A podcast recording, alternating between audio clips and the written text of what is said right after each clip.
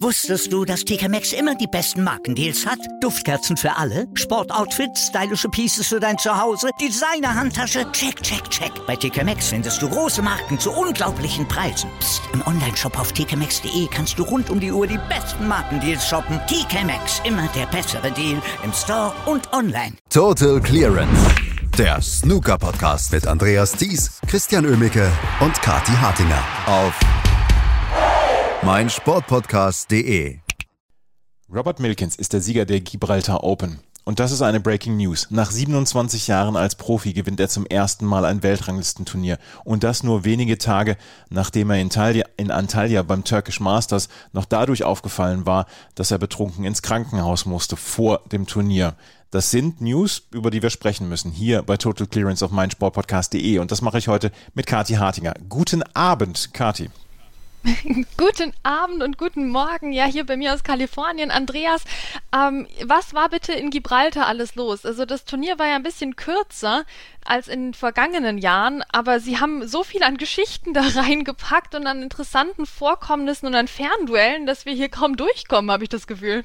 Das könnte ich mir nämlich auch vorstellen, weil ich habe auch vorher gedacht, es ist nur ein Dreitagesturnier, da wird nicht so richtig viel passieren, aber es ist unglaublich viel passiert. Also für ein Dreitagesturnier hat dieses Turnier wirklich sehr abgeliefert komplett von Anfang an. Und hey, wir hatten ja auch so ein bisschen geweint, ja, keine richtigen Amateurvorrunden mehr. Ne? Also die Profis waren ja immer nur drei Tage dort am Start, aber davor hatten wir eben tageweise diese Amateurqualifikationsrunden, die es jetzt nicht mehr gab. Aber dadurch, dass ja ständig irgendwelche Spieler ausgefallen sind, weil sie abgesagt haben, weil sie mit dem Flugzeug nicht herkommen konnten, und so blieb das ja spannend und irgendwann haben wir dann tatsächlich noch einen Draw gehabt und ein paar Leute sind hingekommen und haben Snooker gespielt und meine Güte hat sich das gelohnt? Das hat sich wirklich gelohnt. Wir haben ähm, schon in der Vorschau so ein bisschen drüber gesprochen. Wir haben die Vorschau etwas zu früh aufgenommen und dann haben sich dann noch sehr, sehr viele Spieler abgemeldet.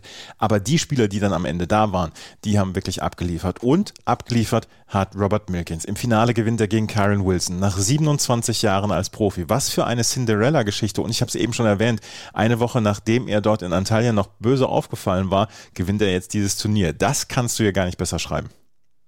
Nee, ich meine, was hat der sich bitte blamiert in Antalya?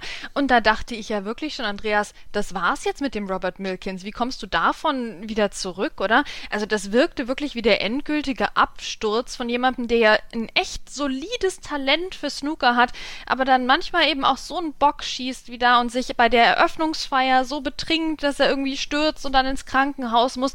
Also eine sehr unrühmliche Geschichte, die auch dem Turnier nicht gut getan hat, dass er neu war, dass besonders gute, positive PR gebraucht hat.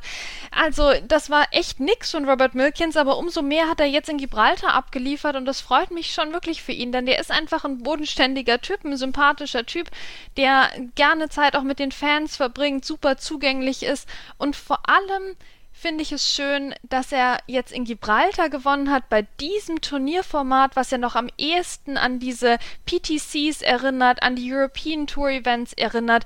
Denn wenn du mich jetzt fragst, womit ich Robert Milkins verbinde, dann ist es einfach diese PTC-Geschichte. Mhm. immer war der noch dabei im Achtelfinale am Sonntag, bei jedem Turnier gefühlt, bei dem ich war. Und es waren ja doch einige über die Jahre. Ja, Robert Milkins quasi schon fürs Achtelfinale gesetzt. So der typische Spieler, der sich da durchkämpft durch den ersten Tag, na, der einfach ranklotzt und sich da reinspielt in den Finaltag, in den Sonntag ähm, damals und dann halt doch den Titel immer nicht holt. Aber das hat er jetzt eben geschafft bei seinem Paradeformat. Also ich fand das unglaublich passend und habe mich sehr für ihn gefreut.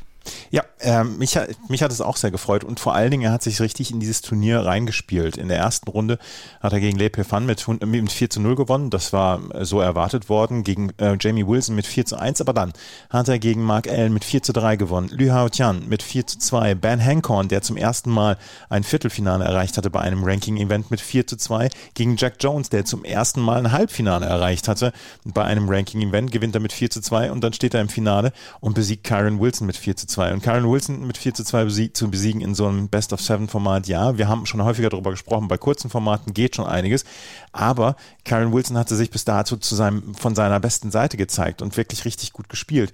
Und dann kommt Robert Milkins daher und ähm, spielt so ein Snooker und am Ende mit diesem Sieg und 50.000 Pfund. Er ist jeglicher Sorgen ledig, was das Tour Survival angeht, auch wenn er da vorher schon wenig Sorgen hatte. Aber ähm, das ist ein so wichtiger Erfolg dann ja auch kurz nachdem diese, diese Peinlichkeit dann auch passiert ist. Und dann in, in gesetztem Alter dann auch. Wir haben über Anthony Hamilton vor ein paar Jahren gesprochen, Mark King etc., die in gesetztem Alter ihre Titel geholt haben. Und man hat so ein bisschen das Gefühl, ja, das passt schon, das ist folgerichtig, dass auch so ein verdienter Spieler dann mal einen Ranking-Titel gewinnt. Absolut, auch wenn er eben auf dem Weg die Träume zerstört hat, ne, von Jack Jones ähm, und von Ben Hankorn, die auch eben super gespielt hatten. Also wir hatten auch wieder ein Halbfinal-Line-Up, werden wir bestimmt noch drauf zu sprechen kommen, da konntest du wieder die Finger dir nach ablecken. Ein Traum und für Robert Milkins aus meiner Sicht war es wirklich der Befreiungsschlag gegen Mark Allen, dass er da noch rausgekommen ist aus der Nummer und am Schluss dieses Matches die 94 gespielt hat, die 76 gespielt hat, um in dieser dritten Runde eben den Mark Allen noch zu schlagen. Und das wurde natürlich recht teuer für Mark Allen, denn dadurch ähm, ging ihm jetzt ja der Bonus verloren, den sich jetzt John Higgins geholt hat, der Bonus für die beste Leistung ähm, hier bei unserer schönen Tourserie. Also das war ein sehr dramatisches Match, was noch wichtiger wurde, als es den beiden wahrscheinlich da am Tisch schon erschienen, denn Robert Milkins würde den Titel holen und Mark Allen eben seinen Bonus verspielen durch diesen Entscheidungsframe.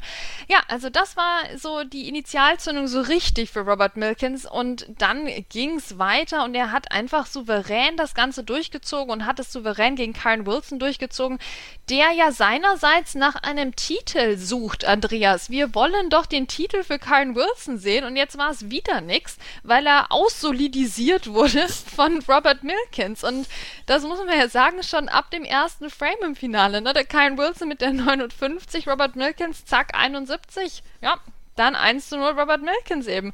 Und so war einfach kein Vorbeikommen an ihm. Also Respekt vor dieser Leistung. Ja, er hat jetzt nur noch die, ähm, ja, die Qualifikation für die WM. Wir haben jetzt nicht mehr so viele Turniere, die Tour Championship, da sprechen wir nachher noch drüber. Und dann kommt schon die Qualifikation und dann auch die WM. Er kann mit wirklich, äh, wirklich ganz großem Selbstbewusstsein an diese Qualifikation dann auch rangehen, die ja, das müssen wir dann auch sagen, immer ein ganz, ganz wildes Ding sein kann. Ja, natürlich. Und ich bin auch ganz ehrlich, ich mache mir immer noch ein bisschen Sorgen um Robert Milkins, weil WM-Qualifikation heißt ja Sheffield, heißt hey, bekannte Pubs, wir alle kennen sie. Na, das heißt bekannte Pub-Stories und wenn man da eben dazu neigt, sich vielleicht nicht ganz unter Kontrolle zu haben, dann kann das auch ganz schnell wieder einen Abwärtstrend geben für Robert Milkins. Aber trotzdem wollen wir doch da optimistisch bleiben. Der hat sich jetzt aus diesem Türkei-Loch wieder rausgearbeitet, in das er sich da manövriert hat durch sein Verhalten und hoffentlich kann er das jetzt auch wirklich beibehalten in der Quali. Wie gesagt, das sicher ist das auf gar keinen Fall, aber das war schon eine sehr schöne Leistung von ihm und es wäre jetzt zu schade, wenn er die wieder hergeben würde. Robert Milkins also der Turniersieger, der überraschende Turniersieger und er hat, du hast es wunderschön gesagt, aussolidisiert Karen Wilson. Karen Wilson, der bis zu dem Zeitpunkt eigentlich wie der beste Spieler dann an diesem, äh, in diesem Turnier aussah. In der ersten Runde Lukas Kleckers besiegt 4-0, gegen Andy Hicks 4-0, gegen Ali Carter 4-1, gegen Tom Ford 4-0, gegen Ding Junhui 4-1. Dann in einem wirklich dramatischen Match gegen Ricky Walden mit 4-3 gewonnen und dann wird er äh, besiegt von Robert Milkins. Bis zu dem Zeitpunkt sah er wie der beste Spieler des Turniers aus. Ja, vor allem als er da den Ricky Walden geschlagen hat und wir haben doch alle ein bisschen geweint, als er das gemacht hat. Denn auch Ricky Walden hätte sich ja den fetten Bonuscheck noch holen können, wenn er das Turnier gewonnen hätte. Und Ricky Walden hat so gut gespielt, der hat so gut gestartet, der war eigentlich bis dahin der beste Spieler in dem Turnier, auch wenn er nicht ganz so 4 zu 0 mäßig unterwegs war wie Karen Wilson. Aber das war, das war Ricky par excellence. Und dann kommt eben der Karen Wilson und haut ihm die 132 um die Ohren unter anderem und klaut sich diesen Entscheidungsframe. Und dann dachten wir natürlich alle, ja gut, wenn wer den besten Spieler des Turniers mit der größten Geschichte und dem größten Drama schlägt, ne, dann muss der muss das doch gewinnen. Aber hat er dann eben nicht. Aber was war das für ein Halbfinale? Ne? Für Ricky Walden ging es echt um alles. Da ging es hier um unser nächstes Turnier. Ne? Da, da ging es um den Bonus. Da ging es um so, so viel und es hat so knapp nicht funktioniert. Also die tragische Figur, na gut, Mark Allen ist auch noch dabei. Ne? Also die beiden können jetzt mal gemeinsam ein Bier trinken gehen. Ricky Walden und Mark Allen sind die Verlierer der Gibraltar Open, obwohl sie so, so knapp dran waren. Ja, Ricky Walden aber links im Moment im ähm, End-of-Season-Ranking auf Platz 16 ähm, wird der Quali entgehen, beziehungsweise wird dann schon direkt qualifiziert sein für die Weltmeisterschaft. Ähm, das ist ja wenigstens etwas, was noch da steht, aber dieses Halbfinale hat er wirklich auf ganz, ganz dramatische Art und Weise, oder das Finale, Entschuldigung, hat, ähm, hat Ricky Walden mit 4 zu 3 ganz dramatisch verloren. Karen Wilson verlor dann mit 4 zu 2. Auf jeden Fall gibt es diese super Geschichten von diesem Turnier, was nur drei Tage gedauert hat. Ähm, Ricky Walden bis zu dem Zeitpunkt wirklich stark ausgesehen. Auch einer der Spieler, auf die man bei, den, bei der Weltmeisterschaft auf jeden Fall achten muss, weil äh, der kann im Moment, ich finde, er ist in sehr, sehr guter Form und er kann jedem äh, Gegner zum Problem werden. Ja, aber er macht dann halt den letzten Schritt nicht. Ne? Also irgendwie die gesamte Snookerwelt steht hinter Ricky Walden und feuert ihn an. Und er macht das so gut. Und dann macht er den letzten kleinen Schritt nicht, um wirklich sich einen Titel zu holen.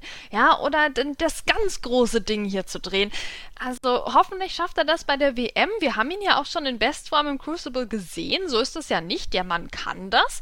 Ähm, und es wäre echt schön, wenn er da durchziehen könnte. Aber so richtig glaubt man ja nicht dran. Aber er ist auf jeden Fall ein sehr, sehr unangenehmer Gegner. Das ist klar. Also den will man im Viertelfinale der WM oder so sicher nicht im Draw haben. Lass uns noch über einen Spieler sprechen, der hier auch für Furore gesorgt hat, nämlich Jack Jones. Hat in der ersten Runde davon profitiert, dass Hossein Wafai dann auch am Flugzeug war, äh, was nicht äh, hingekommen ist nach Gibraltar mit vier, also Walkover gegen Hossein Wafai, dann gegen Robbie Williams mit 4 zu 3, dann gegen Luca Brissell mit 4 zu 3, dann holt er das große Ding gegen Neil Robertson 4 zu 1 und gegen Stuart Bingham mit 4 zu 0 bleibt er siegreich und verliert in einem Halbfinale gegen Robert Milkins mit 2 zu 4. Du hast bei den, bei den, beim Turkish Master schon zu mir gesagt, Mensch, Jack Jones ist in guter Form. Die hat er hier unter Beweis gestellt. Ja, und das ist doch herrlich. Da ist, haben wir wieder jemanden, der jetzt so hier sich reinspielt, ne, in die, in die Riege der Top-Spieler, in die Top 32 und so. Also Jack Jones hier auf der Erfolgswelle. Gut, es hat dann nicht mehr gereicht gegen Robert Milkins, aber gegen den war einfach in Gibraltar kein Kraut gewachsen. Also, obwohl Jack Jones auch da super gescored hat, hat es letztlich nicht gereicht. Ähm, und, aber was hat er bitte davor abgeliefert? Ja, 4 zu 0 gegen Stuart Bingham und Stuart Bingham war ja auch gut in Form, hat ja immerhin einen Maximum Break gespielt hier am Felsen. Also, das muss man sich mal auf der Zunge zergehen lassen und davor eben noch hier den Neil Robertson raus. Also, wo sind wir denn? Jack Jones wächst über sich hinaus. Auch da würden wir uns natürlich sehr freuen, wenn er das bei der WM auch nochmal täte. Das ähm, könnte er sehr, sehr gerne machen. Ähm, Jack Jones im Halbfinale. Insgesamt können wir sagen, für drei Tage hat dieses Turnier wirklich grundsolide abgeliefert und wir haben ein sehr, sehr tolles Turnier erlebt. Wir können auch nochmal drüber sprechen. Ähm, Stuart Bingham, wenn er eins kann, dann ist das Maximum Breaks bei ähm, bei Turnieren spielen. Ich meine, er kann eine ganze Menge mehr und er hat schon Weltmeister geworden, aber zum neunten Mal spielt er einen Maximum Break und dieses Mal hat er es wieder geschafft und das in seiner ersten Runde gegen Jared Green mit 4 zu 1 hat er das gewonnen und dann hat er auch noch ähm, eine 147 gespielt und ist, ähm, ist zum neunten Mal hat er einen Maximum Break gespielt. Also das ist eine Spezialität von ihm.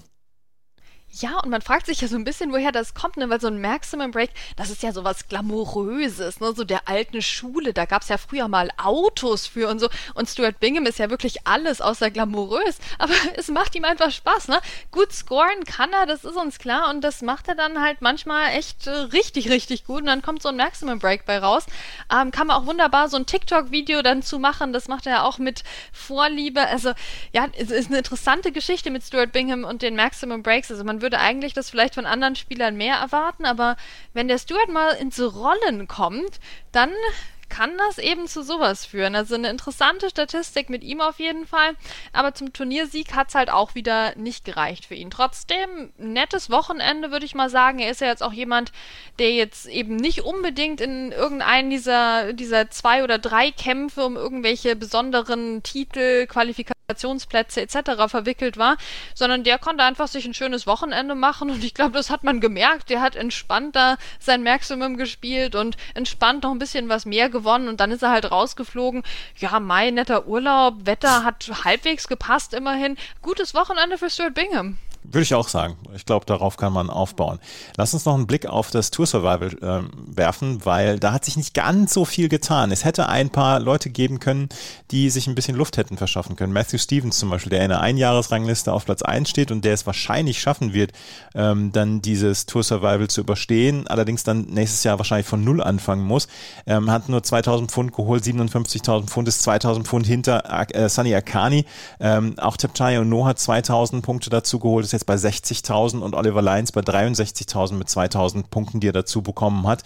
Ähm, allzu viel hat sich nicht getan. Ähm, es hat sich auch so ein bisschen aussolidisiert, dieses Ranking. Ja, tatsächlich. Ich meine, wir hatten es ja schon angesprochen vor dem Turnier, dass irgendwie jeder, der die Punkte gebraucht hätte, gegen John Higgins gespielt hat. Also da hat es zum Beispiel den David Grace erwischt. Ja, der hätte auch noch mal ein bisschen ähm, was auf dem Konto gebrauchen können. Ist im Moment noch gut dabei, aber ne, das wäre jetzt sehr nett gewesen. Hat ja auch zwei Frames gewonnen gegen John Higgins. Hat das sehr schön gemacht, aber gut, zwei Frames, das gibt halt trotzdem da null Punkte. Ähm, und somit ja, ging es einigen so, ne? Deswegen war das ein bisschen nicht ganz so spannend vom Tour Survival her, wie wir es eigentlich erwartet hatten in Gibraltar. Aber das sorgt natürlich einfach nur dafür, dass die WM-Quali nochmal spannender wird. Also da geht ja jetzt wieder einiges. Da sind noch so viele Sachen offen und hoffen wir einfach mal auf einen guten Draw, der uns dann wirklich packende Duelle um dieses Tour Survival dann auch bringt. Aber wann die WM-Quali jetzt wirklich ausgelost wird, steht ja auch nochmal in den Sternen. Hoffentlich wirklich zeitnah, denn an der Tour Championship sind ja jetzt nur noch Top 16 Spieler beteiligt. Das heißt, man könnte jetzt eigentlich das Ding auch mal auslosen, dann können alle ihre Hotels buchen. Das wäre mal die praktische Lösung. Aber gut, World Snooker Tour ist ja für praktische Lösungen nicht immer bekannt. Nicht immer, nein. Aber du sprichst es schon an. Die Tour Championship, die wird ab heute unsere Aufmerksamkeit haben. Zhao Shindong gegen John Higgins, das ist das erste Spiel. Morgen Neil Robertson gegen Mark Allen. Übermorgen Ronnie O'Sullivan gegen Mark Williams. Und dann am Donnerstag Judd Trump gegen Luca Brissell. Lange Distanzen, die acht besten Spieler des letzten Jahres und ähm, dieser Rangliste in der Tour Championship. Und mehr kann man gar nicht so richtig verlangen, kurz vor der Weltmeisterschaft, dass die allerbesten Spieler dann über die langen Distanzen nochmal ihren Tour-Champion ähm, ausspielen. Ich freue mich da sehr drauf. Es ist schon ein absoluter Luxus, dieses Turnier, oder? Also das gönnen wir uns schon im Snooker. Da laden wir mal einfach nur acht Spieler ein, dann lassen wir die spielen und komm, es gibt nur ein Match am Tag, ja, am Anfang des Turniers eben. Also das ist wirklich, das ist der absolute Snooker-Luxus und es passt auch genau in diese Saisonphase rein, so kurz vor die WM. Und das Schöne ist, es sind halt nur acht Spieler. Das heißt, wir können jetzt sagen, ja, natürlich ist das so eine kleine Positionsbestimmung schon mal, gerade auch über die langen Distanzen. Aber dann sind ja auch wieder Leute nicht dabei, wie zum Beispiel der amtierende Weltmeister Mark Selby, von denen wir auch wissen, hey, das kann im Crucible wieder ganz anders laufen. Ähm, aber wir sehen ihn jetzt hier nicht. Das heißt, wir haben acht Leute, die uns jetzt sehr präsent werden diese Woche, aber eben auch ein Haufen super Spieler, die mysteriös im Schatten bleiben werden. Also das ist wirklich, finde ich, sehr, sehr stimmig jetzt im Kalender und irgendwo auch eleganter gelöst als zum Beispiel jetzt mit den China Open. Ich hoffe, dass die wiederkommen natürlich. Wir freuen uns alle auf chinesische Turniere wieder. Aber so, es war ja vom Timing her doch immer ein bisschen unglücklich ähm, mit diesem Turnier noch so kurz vor die WM gequetscht. Und deswegen finde ich diese Luxus Tour Championship eigentlich da sehr, sehr schön platziert im Kalender. Wer ist dein Favorit von diesen acht Spielern, wenn man es überhaupt sagen kann, dass es hier Favoriten gibt? Also ich würde mich jetzt schon freuen, wenn der Luca Brissell sich das jetzt mal holen würde. So ein Prestigetitel jetzt nochmal. Also fände ich eine gute Sache, aber hey, die sind alle in Form, die können alle Snooker spielen. Ähm, ich glaube, das wird eine, eine ganz enge Kiste. Aber ja, ich tippe mal auf Luca Brissell. Das wäre jetzt nicht mein erster Tipp gewesen, gebe ich offen zu. Ja, dafür hast du mich ja in der Sendung, Andreas. Nein, auf wen tippst du denn? Ähm, ich hätte jetzt im Moment erstmal gesagt, Judd Trump gewinnt das. Und dann müsste er halt in der ersten Runde an Luca Brissell vorbei. Ähm, das ist jetzt eher ein langweiler Tipp. Du bist dann für die exotischeren Tipps zuständig hier. Immer, immer. Immer, ja. Wir werden darüber sprechen, allerdings auch hier erst wieder in der Zusammenfassung. Momentan geht es leider nicht zeittechnisch, aber ihr werdet auf jeden Fall nächste Woche eine Zusammenfassung von uns dann bekommen zu diesen Tour Championships. Wir wünschen uns allen sehr, sehr viel Spaß dabei. Das war die Zusammenfassung zu den Gibraltar Open. Ähm, Robert Milkins sorgt für die Cinderella Story, indem er seine Gegner aussolidisiert. Vielen Dank. Wusstest du, dass TK Maxx immer die besten Markendeals hat? Duftkerzen für alle, Sportoutfits, stylische Pieces für dein Zuhause, Designer-Handtasche, check, check, check. Bei TK Maxx findest du große Marken zu unglaublichen Preisen. Psst. im Onlineshop auf tkmaxx.de kannst du rund um die Uhr die besten Markendeals shoppen. TK Maxx, immer der bessere Deal im Store und online.